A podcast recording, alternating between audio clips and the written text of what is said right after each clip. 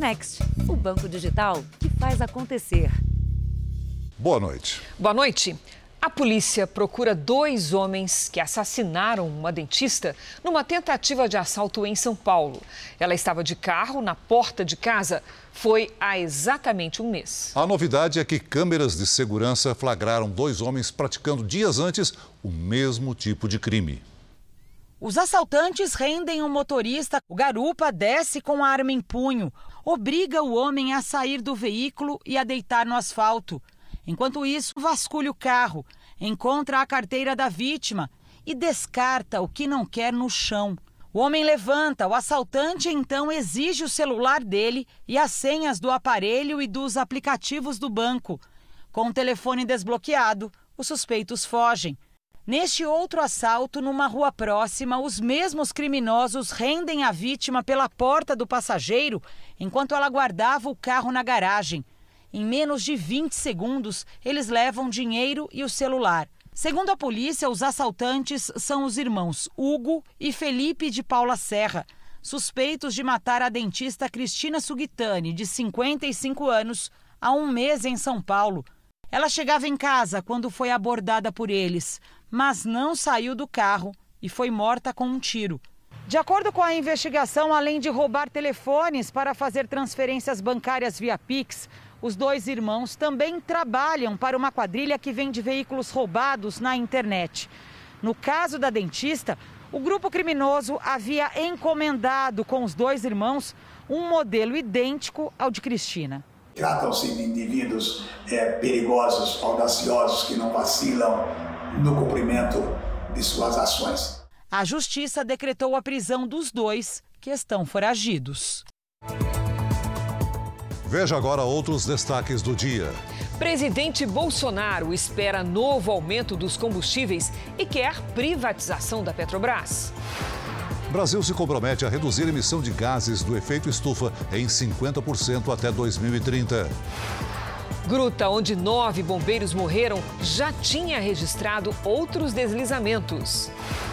Pianista Nelson Freire morre aos 77 anos. E na série especial, 100 milhões de pessoas vivem sem tratamento de esgoto no Brasil.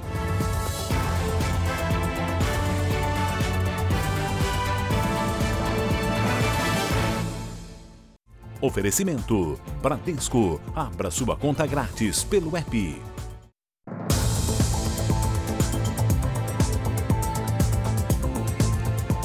Uma investigação vai apurar as condições do acidente que provocou a morte de nove bombeiros civis no desmoronamento dentro de uma gruta no interior de São Paulo. Um grupo de 27 pessoas participava de um curso de uma escola particular para atuar em operações de risco.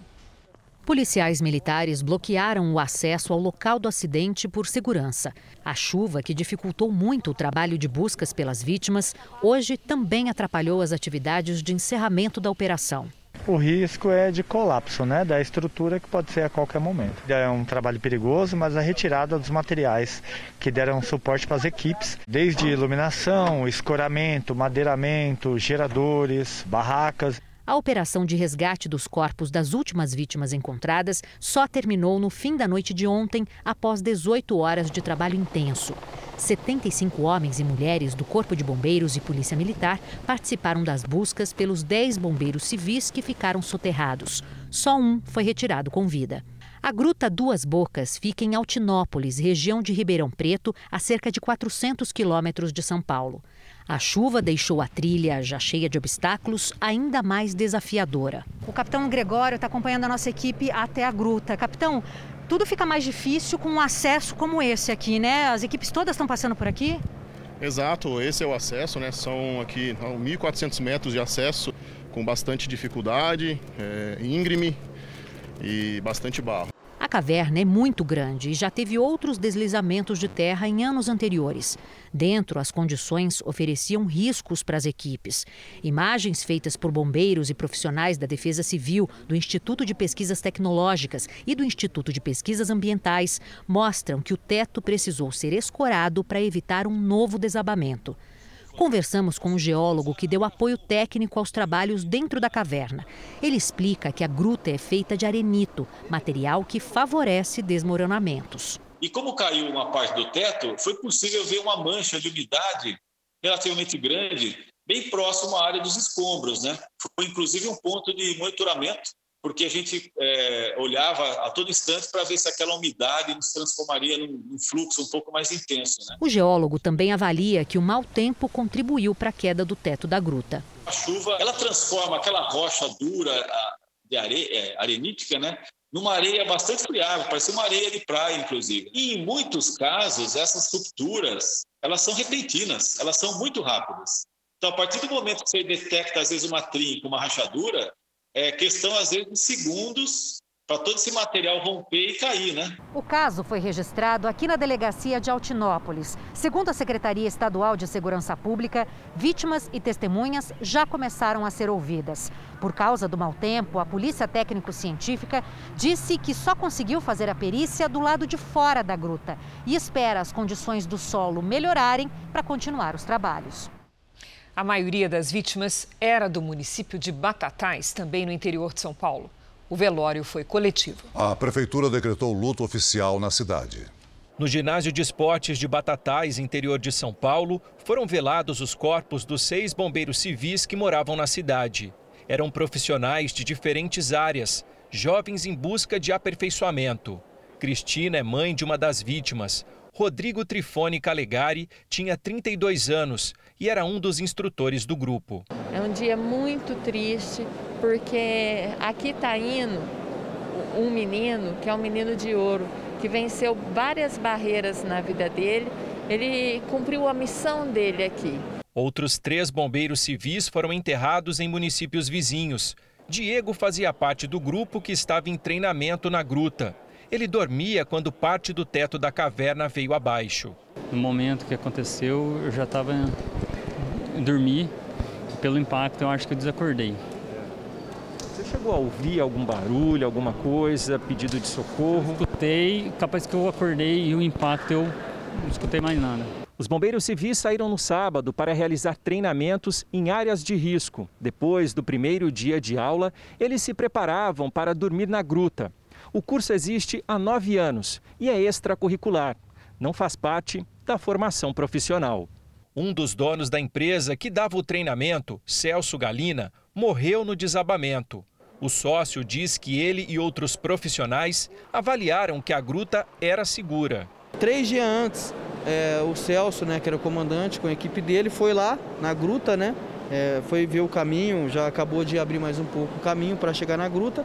Foi feito toda a análise de risco antes, né, três dias antes. É, e antes de adentrar com os alunos, né, ele sentiu que estava seguro né, e entrou para dentro. Em Nova York, milhares de policiais, bombeiros e servidores públicos foram afastados por não se vacinarem contra a Covid. Ao vivo, a correspondente Evelyn Bastos tem outras informações. Olá, Evelyn, boa noite. Quantas pessoas foram afastadas e o que aconteceu com elas? Oi, Celso. Muito boa noite para você, para a Cris e para todo mundo que nos acompanha. Olha, só hoje 9 mil trabalhadores foram colocados em licença não remunerada. Ou seja, não trabalham, mas também não recebem. E olha, esses números devem aumentar nas próximas semanas, viu? Porque a estimativa é de que, num total, 22 mil funcionários públicos de Nova York decidiram não se imunizar. E hoje era a data limite para que eles recebessem ao menos uma dose de vacina. Com os afastamentos, o Sindicato dos Policiais disse que haverá escassez de oficiais nas ruas. E o Corpo de Bombeiros avisou que vai precisar fechar batalhões, além de tirar de circulação 20% das ambulâncias de resgate. Eu volto com vocês, Cris e Celso. Obrigado, Evelyn. Você vai ouvir agora o relato de um jornalista cubano que ficou preso por mais de um mês por participar de protestos contra o governo. A ditadura comunista de Miguel Dias-Canel persegue e prende as pessoas que são contrárias ao regime. Na prisão, as condições eram desumanas. Era desesperador. De três dias em um lugar, em uma celda eh, muito pequena, sin, sin oxígeno. Eh, habíamos alrededor de 10 personas allá adentro, 10 hombres. Habían personas con positivos al coronavirus. Eh, nunca nos dieron assistência médica. Orelbis Cabreira é jornalista em Cuba. Ele estava entre os manifestantes que, em julho, foram às ruas de dezenas de cidades do país protestar contra o governo comunista de Miguel Dias-Canel.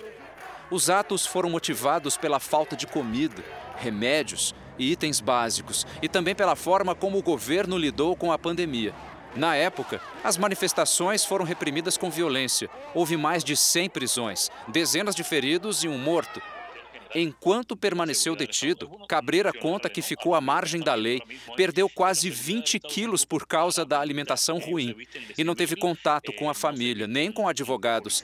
E assim como os outros presos políticos, foi torturado. família não sabia onde eu estava, me mantiveram 10 dias sem darle notícias a minha família. Eu cheguei a pensar de que nunca más iba a ver a mi familia. Yo llegué a pensar que nunca más iba a regresar a mi casa. Organizações internacionais de direitos humanos têm alertado insistentemente governos de todo o mundo sobre as constantes violações sofridas pelos cubanos. E o que deixa esses ativistas ainda mais preocupados é que a ditadura de Cuba não permite a entrada no país de observadores estrangeiros. Eles afirmam que o regime da ilha comunista quer a todo custo manter as arbitrariedades cometidas contra a população escondidas da crítica internacional. A organização Human Rights Watch afirma que os relatos das vítimas, como o jornalista que falou ao Jornal da Record, são uma das poucas formas de sensibilizar o mundo sobre o drama cubano. A Cuba é uma ditadura que não tolera eh, nenhuma forma de crítica. Eh, então, está usando a repressão eh, e a perseguição contra qualquer um que expressar alguma opinião que discorde com, com a, a, a, política e a linha oficial do, do governo. O país pode viver uma nova onda de protestos. Cubanos prometem voltar às ruas no próximo dia 15.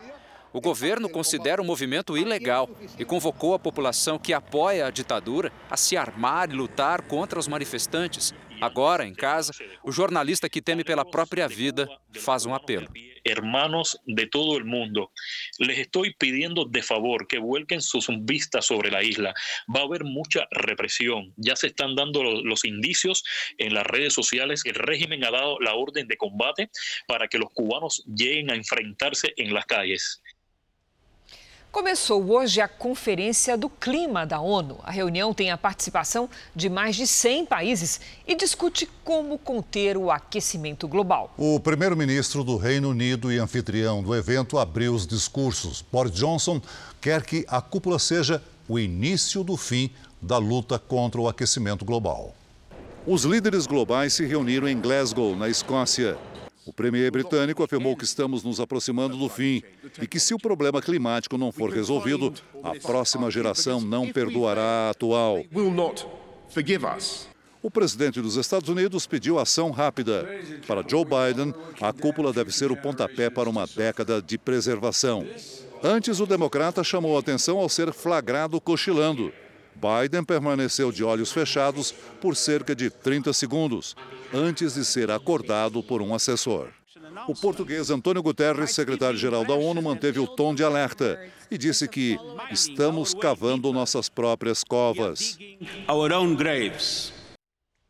O governo brasileiro se comprometeu a reduzir a emissão dos gases do efeito estufa em 50% até 2030. A meta é mais ambiciosa do que a anterior e também foi anunciada na Conferência do Clima.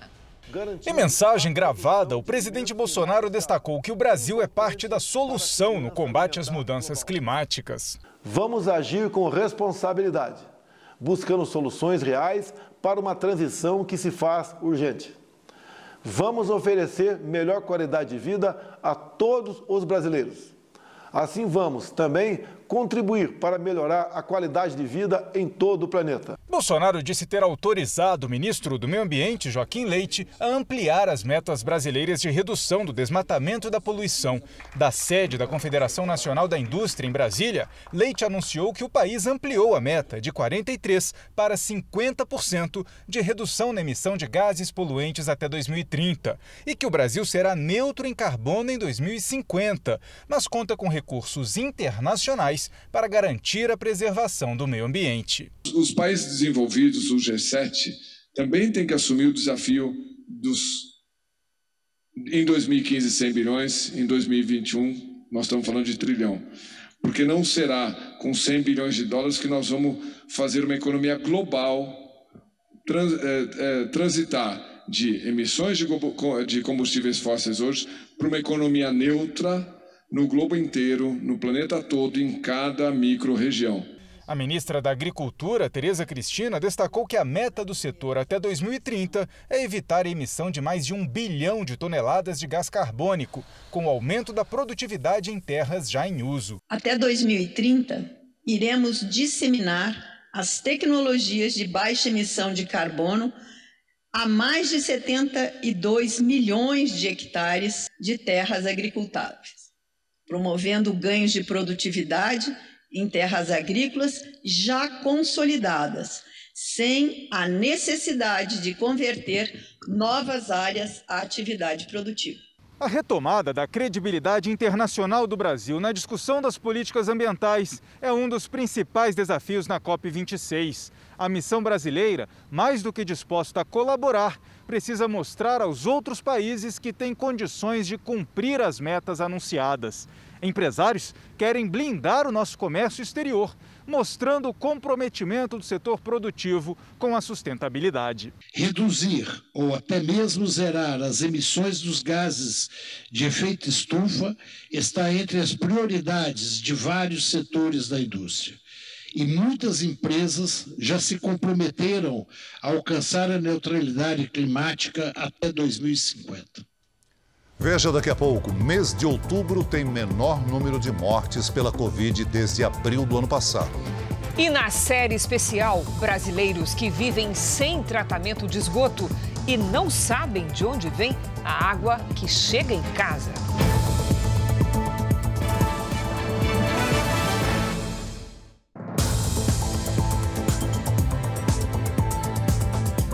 O brasileiro está voltando a viajar. Com o avanço da vacinação, a reabertura de várias fronteiras e restrições menos rígidas, as agências de viagem registram aumento na procura por pacotes. E o faturamento já se aproxima do período anterior à pandemia.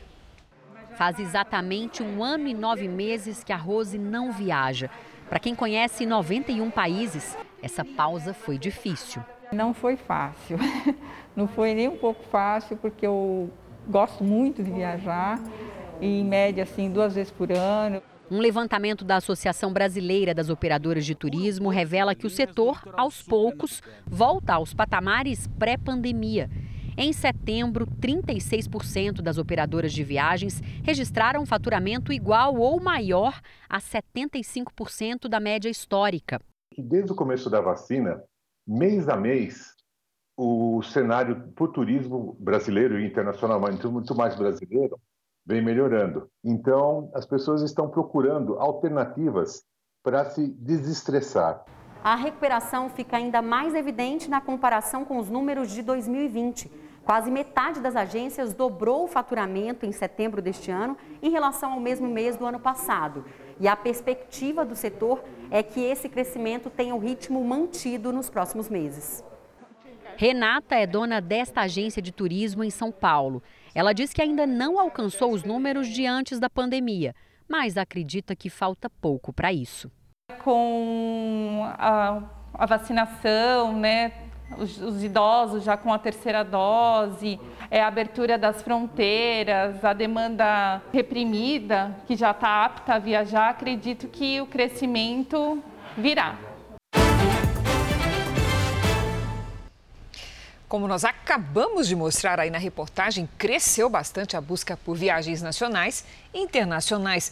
Mas antes de fazer as malas, é preciso fazer as contas. É por isso mesmo que nós vamos conversar com a Patrícia Lages. Boa noite, Patrícia. Despesas extras precisam estar bem calculadinhas ali na ponta do lápis, não é? Tudo sempre na ponta do lápis, Cris. Boa noite para você, para o Celso. Boa noite para você de casa. E como não há um padrão para as regras de viagem, elas estão sofrendo alterações praticamente todos os dias. Por isso é preciso pesquisar antes de comprar qualquer pacote de viagem. Um dos destinos mais esperados, os Estados Unidos, voltam a receber brasileiros vacinados a partir de 8 de novembro. A busca por pacotes para várias cidades americanas aumentou em até 88%, e isso pode elevar os preços de passagens e hospedagens. A Casa Branca ainda não divulgou todas as regras, mas pode ser exigido um seguro viagem. Países como Espanha, França e Alemanha já exigem um seguro viagem internacional com detalhe: a cobertura tem que ser equivalente a 30 mil euros, cerca de 197 mil reais. O preço das apólices varia de acordo com a seguradora, também de acordo com o destino, o tipo de cobertura e o tempo de permanência. Como cada país pode ter regras diferentes, é bom incluir essa despesa no planejamento. E uma das regras mais importantes do seguro viagem é a forma de pagamento. Algumas apólices pagam as despesas diretamente, sem nenhuma intervenção do segurado, mas outras usam o sistema de reembolso, ou seja, o turista arca com todos os custos e depois recebe a devolução do valor pago. É preciso ficar muito atento a isso. Patrícia, e no caso daquele seguro viagem oferecido pelo cartão de crédito, o que, é preciso observar? Cris, varia aí conforme a bandeira do cartão, mas também pode variar conforme o tipo de cartão. Algumas operadoras exigem que a passagem tenha sido comprada com o próprio cartão e há variação nos valores de cobertura e nas condições de pagamento. E uma última dica: nas viagens nacionais, o seguro não é exigido, mas para quem não tem um plano de saúde com cobertura em todo o país, vale a pena fazer uma cotação.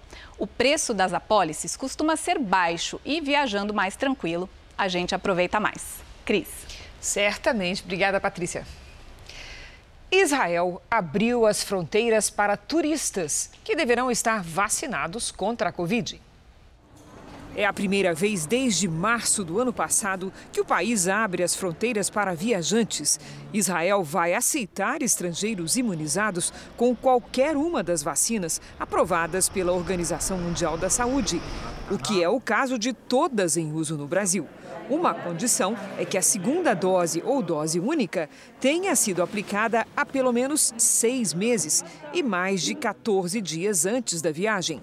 Um teste PCR também será exigido no embarque. Veja a seguir como a polícia descobriu o esconderijo e o plano de fuga da quadrilha que se preparava para atacar Varginha. E na série especial, esgoto a céu aberto ameaça a vida de 100 milhões de brasileiros.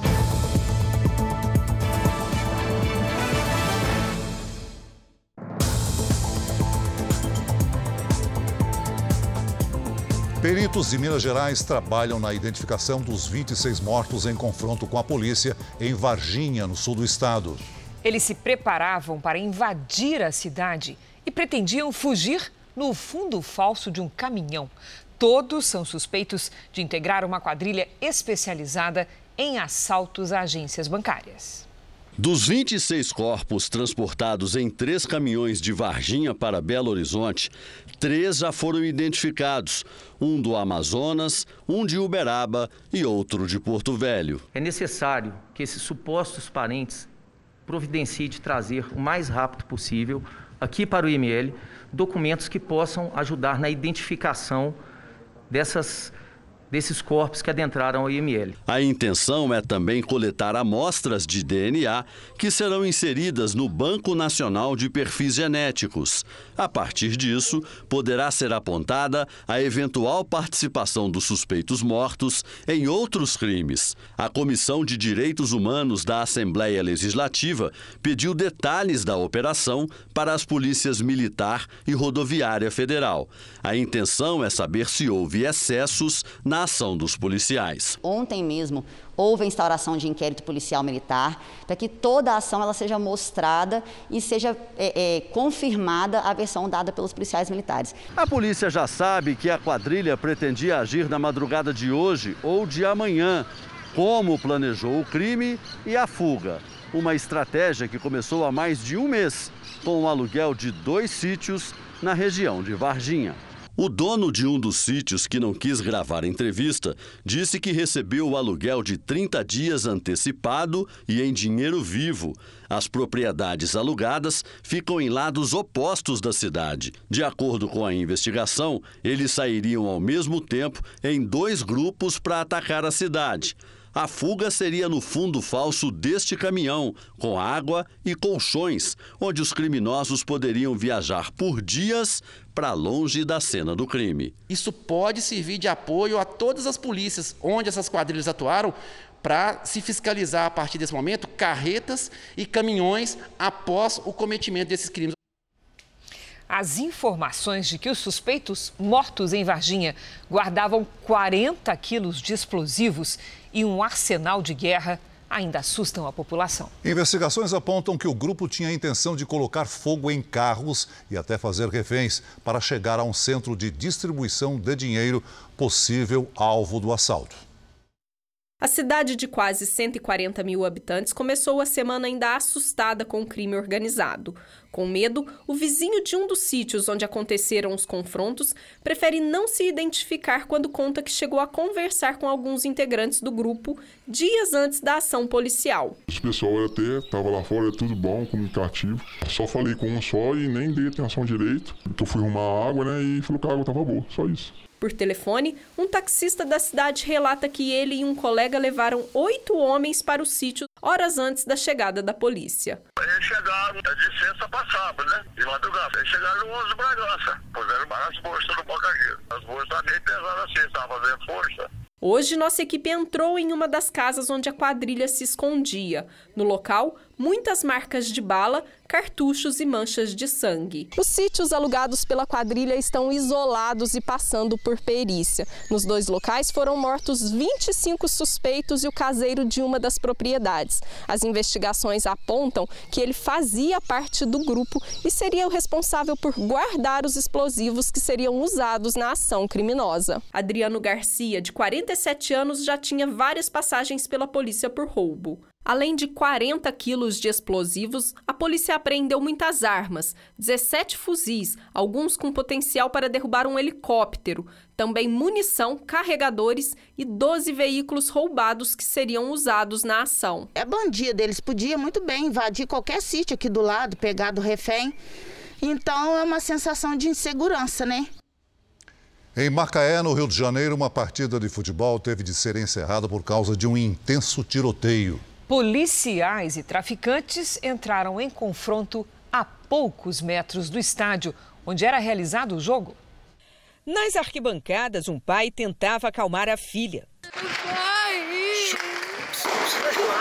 Fica tranquila. Tivemos que parar o jogo aqui por causa dessa, dessa doideira aí de tráfico. Os primeiros disparos não foram percebidos pelos jogadores, que aguardavam o goleiro ser atendido. Até que as rajadas de fuzil assustaram as equipes. Os atletas correram para se proteger. Complicada a situação aqui. Era Breno quem narrava o jogo para o canal do clube na internet. Foi uma situação muito tensa. A gente tinha que informar também sobre a segurança dos jogadores, da comissão técnica. Havia muitos convidados nas arquibancadas. O tiroteio aconteceu aos 28 minutos do segundo tempo e encerrou a partida entre o Serra Macaense e o Carapebus pelo Campeonato Carioca Sub-20. O jogo neste domingo era realizado no estádio Cláudio Moacir de Azevedo, em Macaé, a 220 quilômetros da capital. Segundo a polícia, os PMs foram atacados por traficantes na comunidade Nova Holanda. O confronto aconteceu a poucos metros do estádio. Ninguém foi preso ou ficou ferido dentro. Foram pelo menos 40 minutos de tiroteio e a recomendação de paralisar a partida veio da Polícia Militar. Apenas convidados acompanhavam o jogo. Por causa da pandemia, a torcida ainda não foi autorizada a retornar ao estádio. A Federação de Futebol do Rio informou que o jogo vai continuar em outra data, que ainda será definida. A comunidade controlada por traficantes teve a segurança reforçada. Outubro é o mês com o menor número de mortes pelo coronavírus desde abril de 2020. Pouco mais de 11 mil pessoas morreram com a Covid no mês passado. Ainda é muito, mas é importante ressaltar que o cenário melhorou bastante com o avanço da vacinação. Há quase sete meses, no dia 8 de abril, o país bateu o triste recorde de 4.249 mortes em apenas um dia. Então vamos aos números de hoje. Segundo o Ministério da Saúde, o país tem 21.814.693 casos de Covid-19. São 607.922 mortos. Foram 98 registros de mortes nas últimas 24 horas. Também entre ontem e hoje, 6.333 pessoas se recuperaram. No total, já são 21 mil, 3 mil 21 milhões 3 mil 105 pacientes curados e 203.666 seguem em acompanhamento. A disparada no reajuste dos combustíveis faz com que o preço do litro da gasolina já esteja acima dos R$ 7,00 em vários pontos do país. Quem precisa do carro para garantir o próprio sustento está cada dia mais preocupado. Neilton é taxista há nove anos. Ficou assustado quando viu que o litro da gasolina no posto onde abastece passou dos R$ 7,00. No início do ano eu gastava cerca de R$ 3.200 por mês de combustível, no início do ano. Agora já está no patamar de R$ 4.500, R$ 4.600 por mês só o combustível. Goiás é um dos quatro estados onde o preço médio do litro da gasolina ultrapassou os R$ 7,00. Segundo os dados coletados na última semana do mês de outubro, o combustível também está com valor nas alturas no Rio Grande do Norte, Rio de Janeiro e Piauí. O último aumento nas refinarias aconteceu na semana passada. O preço médio da gasolina subiu 7%. No acumulado do ano, já são 74%. Mesmo com o ICMS congelado pelos próximos três meses, os aumentos podem continuar a acontecer. A política da Petrobras, por enquanto, né, até segunda ordem, ela se mantém a mesma, acompanhando o preço do mercado internacional. Então, essas, esses fatores pra, que influenciam no preço, eles se mantêm, nada foi alterado. Né? A única coisa que foi alterada realmente é a questão da base de cálculo do ICMS que está congelada. Então, o ICMS não, não, dá, não acompanhará esses reajustes que normalmente ele acompanha a cada 15 dias. Quem ganha a vida dirigindo está cada vez mais preocupado. É praticamente impossível trabalhar com, com preço nessa prática, é complicado. Depois de participar da cúpula do G20 em Roma, o presidente Bolsonaro passou o dia em viagem pelo norte da Itália. Aos jornalistas, ele estimou que uma nova alta no preço dos combustíveis está por vir e também falou sobre a futura filiação a um partido político. A primeira parada foi em Anguillara Vêneta, pequena cidade de 4 mil habitantes, local de origem da família Bolsonaro. O presidente foi recebido por um grande número de apoiadores. E também por manifestantes contrários à visita dele. A segurança foi reforçada. Jair Bolsonaro foi homenageado com o título de cidadão honorário, aprovado pela maioria dos vereadores de Anguillara o que foi motivo para mais uma polêmica entre conservadores e partidos de esquerda da região.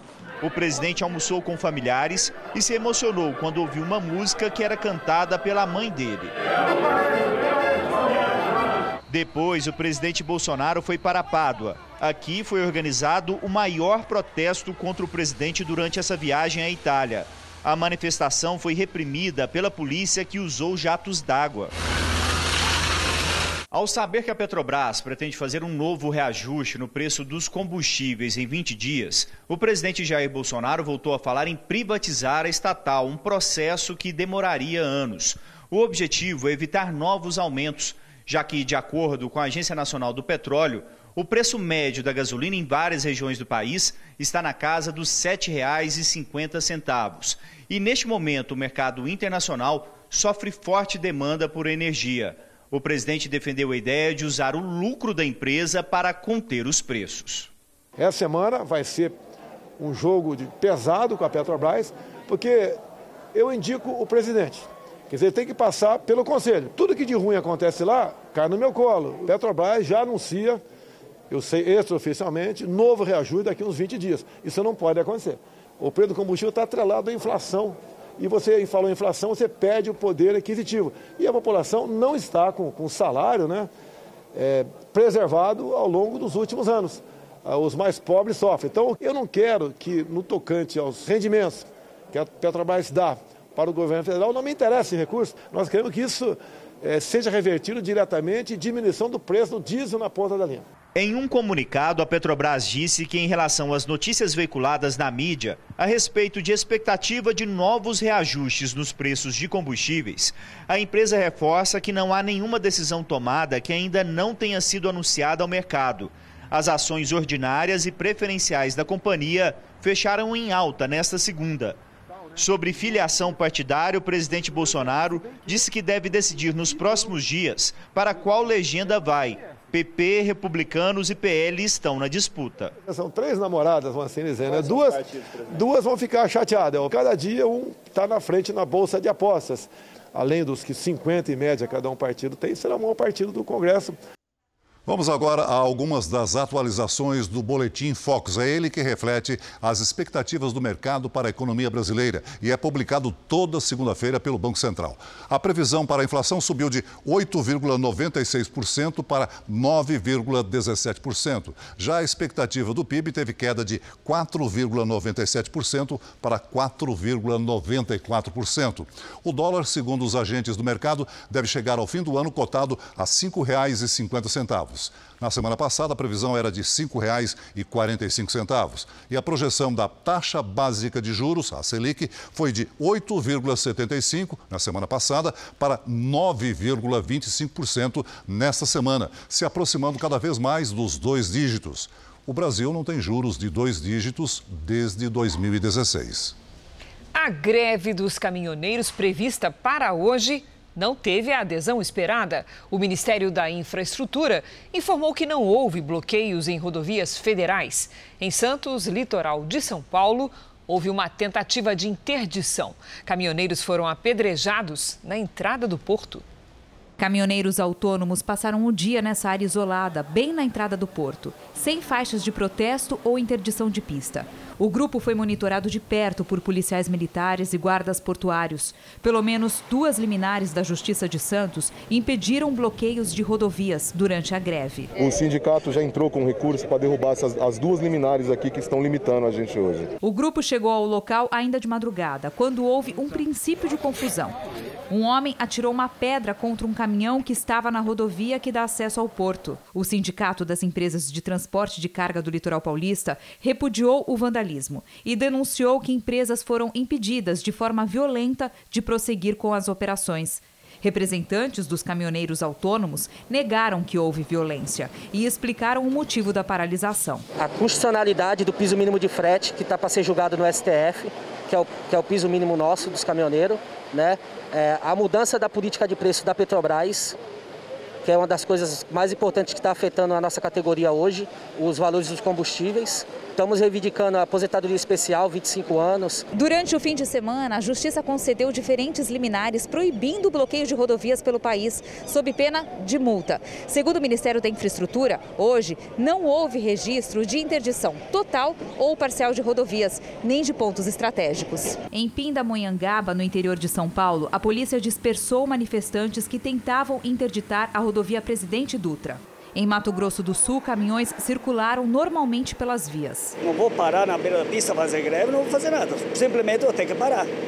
Porque o nosso lucro a gente acaba os caminhões e a gente não sobra mais nada. No Rio Grande do Sul, alguns caminhoneiros acamparam no canteiro central da rodovia como forma de protesto. O Supremo Tribunal Federal rejeitou agora há pouco o mandado feito por entidades que representam os caminhoneiros.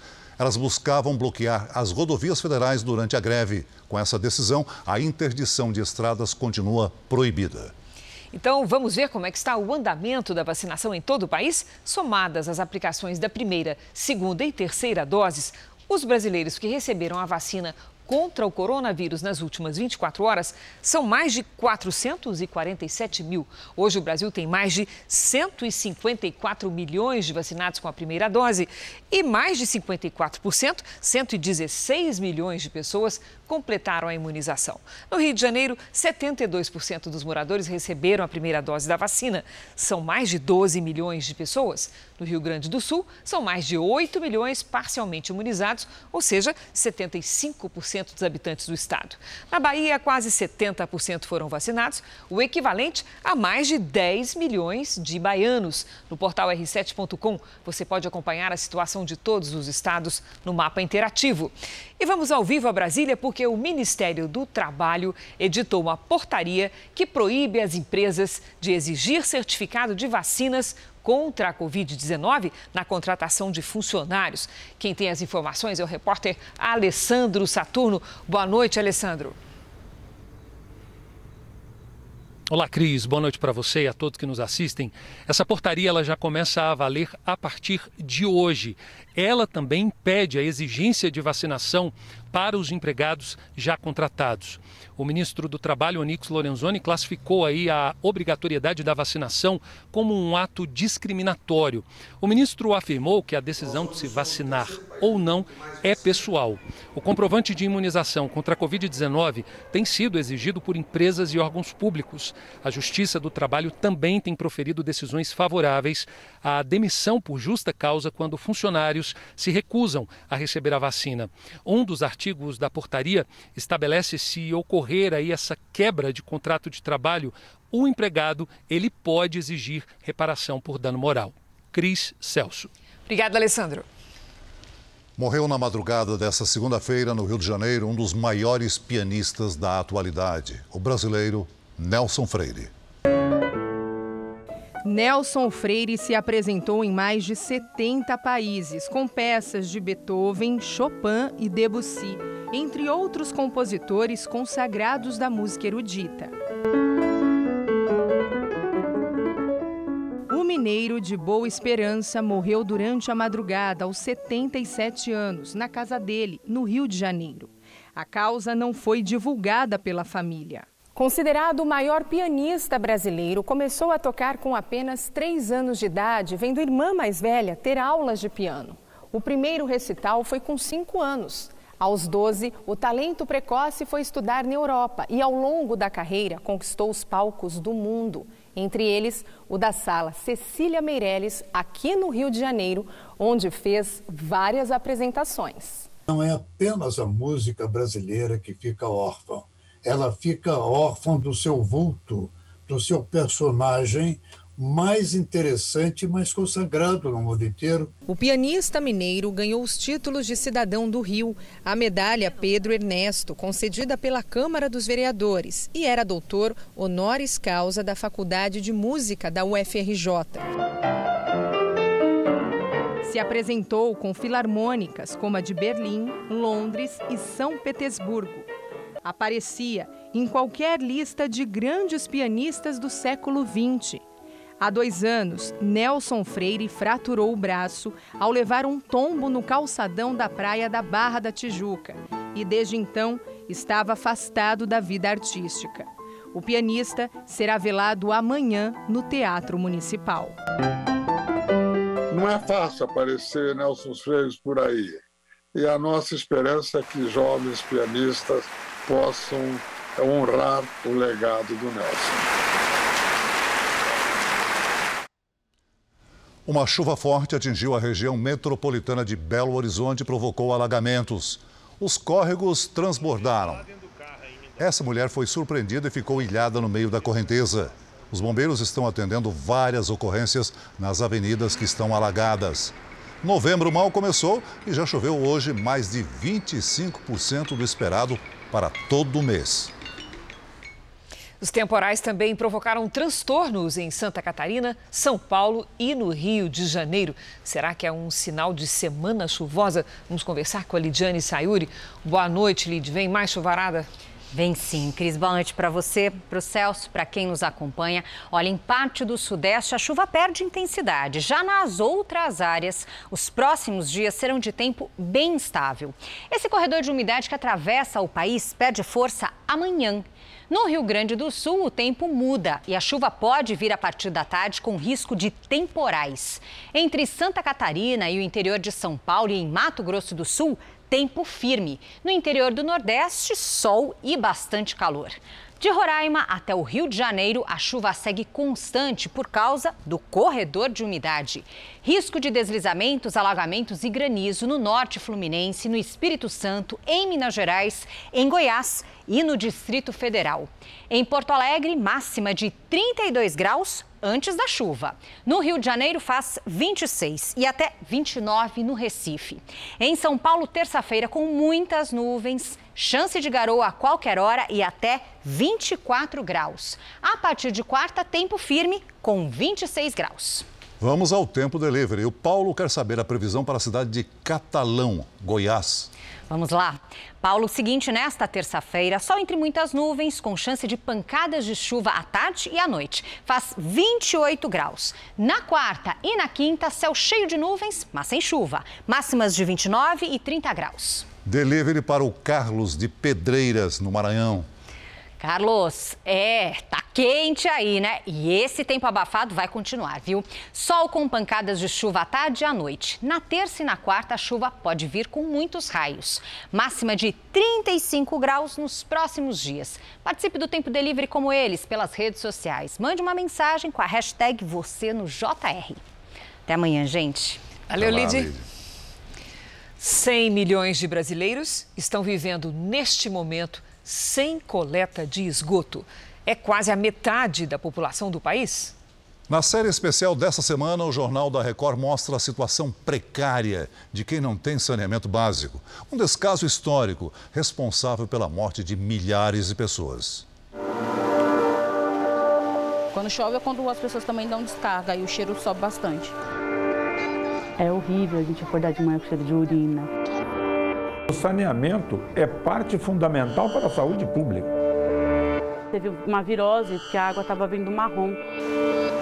Passando mal, com náuseas, eu acabei levando para o hospital.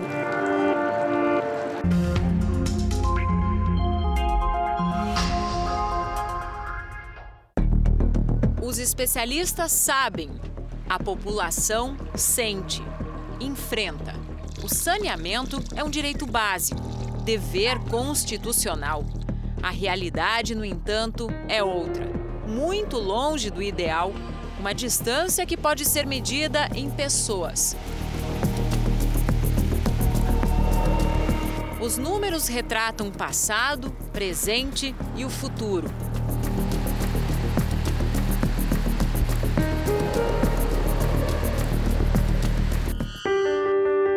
Na zona leste de São Paulo, Patrícia convive com um esgoto correndo por baixo de casa.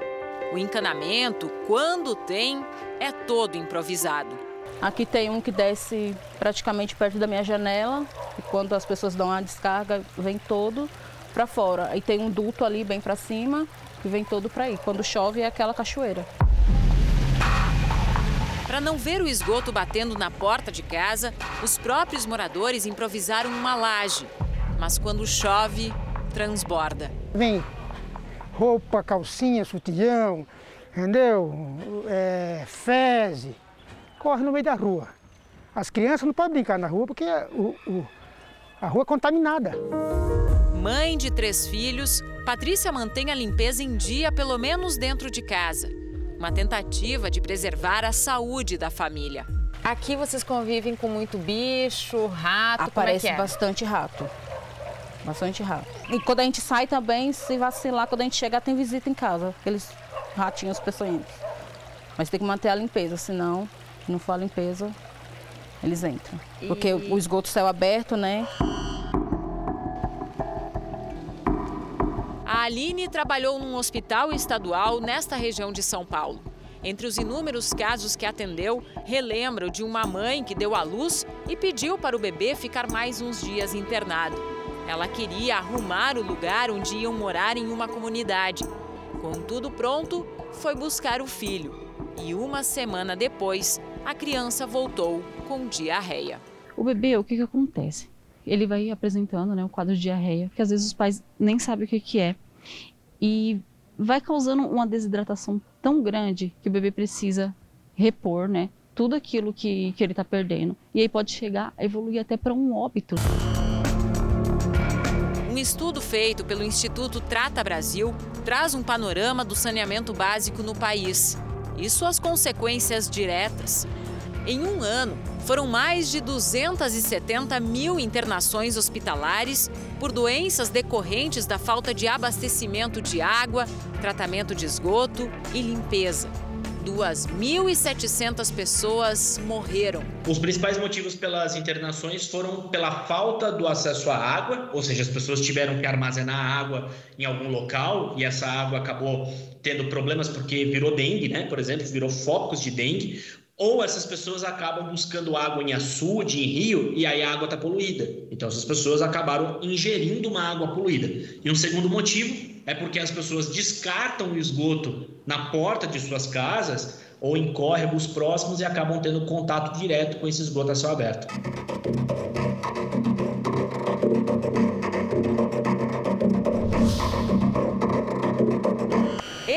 Caminho que todo o esgoto gerado no Brasil deveria fazer: chegar até uma estação de tratamento como essa. Aqui são vários processos físicos, químicos e biológicos. Começando por esse primeiro filtro para a separação dos resíduos maiores. Depois, a água suja passa por outras fases: caixa de remoção de areia, decantadores, até chegar no coração do tratamento, que é esse tanque de aeração. E o esgoto finalmente fica assim: água limpa, ainda não é potável, não pode beber, mas é usada na indústria e na agricultura. Existem outros países que dão outros usos, mas aqui no caso do Brasil a gente tem caminhado muito forte com esses usos da água de reuso, inclusive lavagem de ruas. O marco legal do saneamento, sancionado em julho do ano passado, tem como meta levar água potável a 99% da população brasileira até 2033.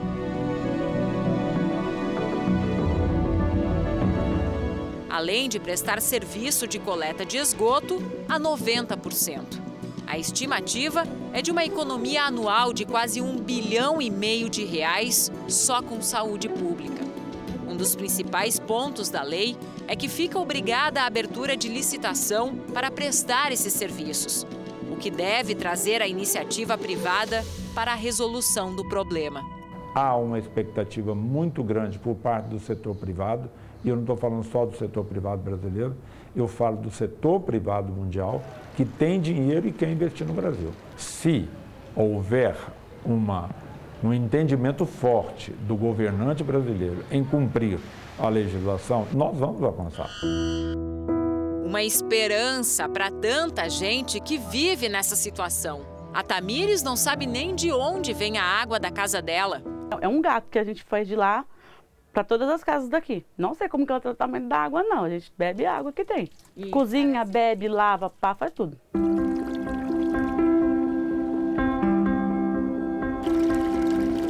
Eu queria que toda finalzinho de tarde a gente se saísse para a rua, ficasse sentado, conversando, eles correndo, brincando, mas não dá para fazer isso.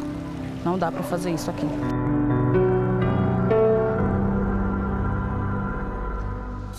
O Jornal da Record termina aqui. A edição de hoje na íntegra e também a nossa versão em podcast estão no Play Plus e em todas as nossas plataformas digitais. E à meia-noite e meia tem mais Jornal da Record. Fique agora com a novela Gênesis. A gente se vê amanhã. Até lá. Boa noite e até amanhã.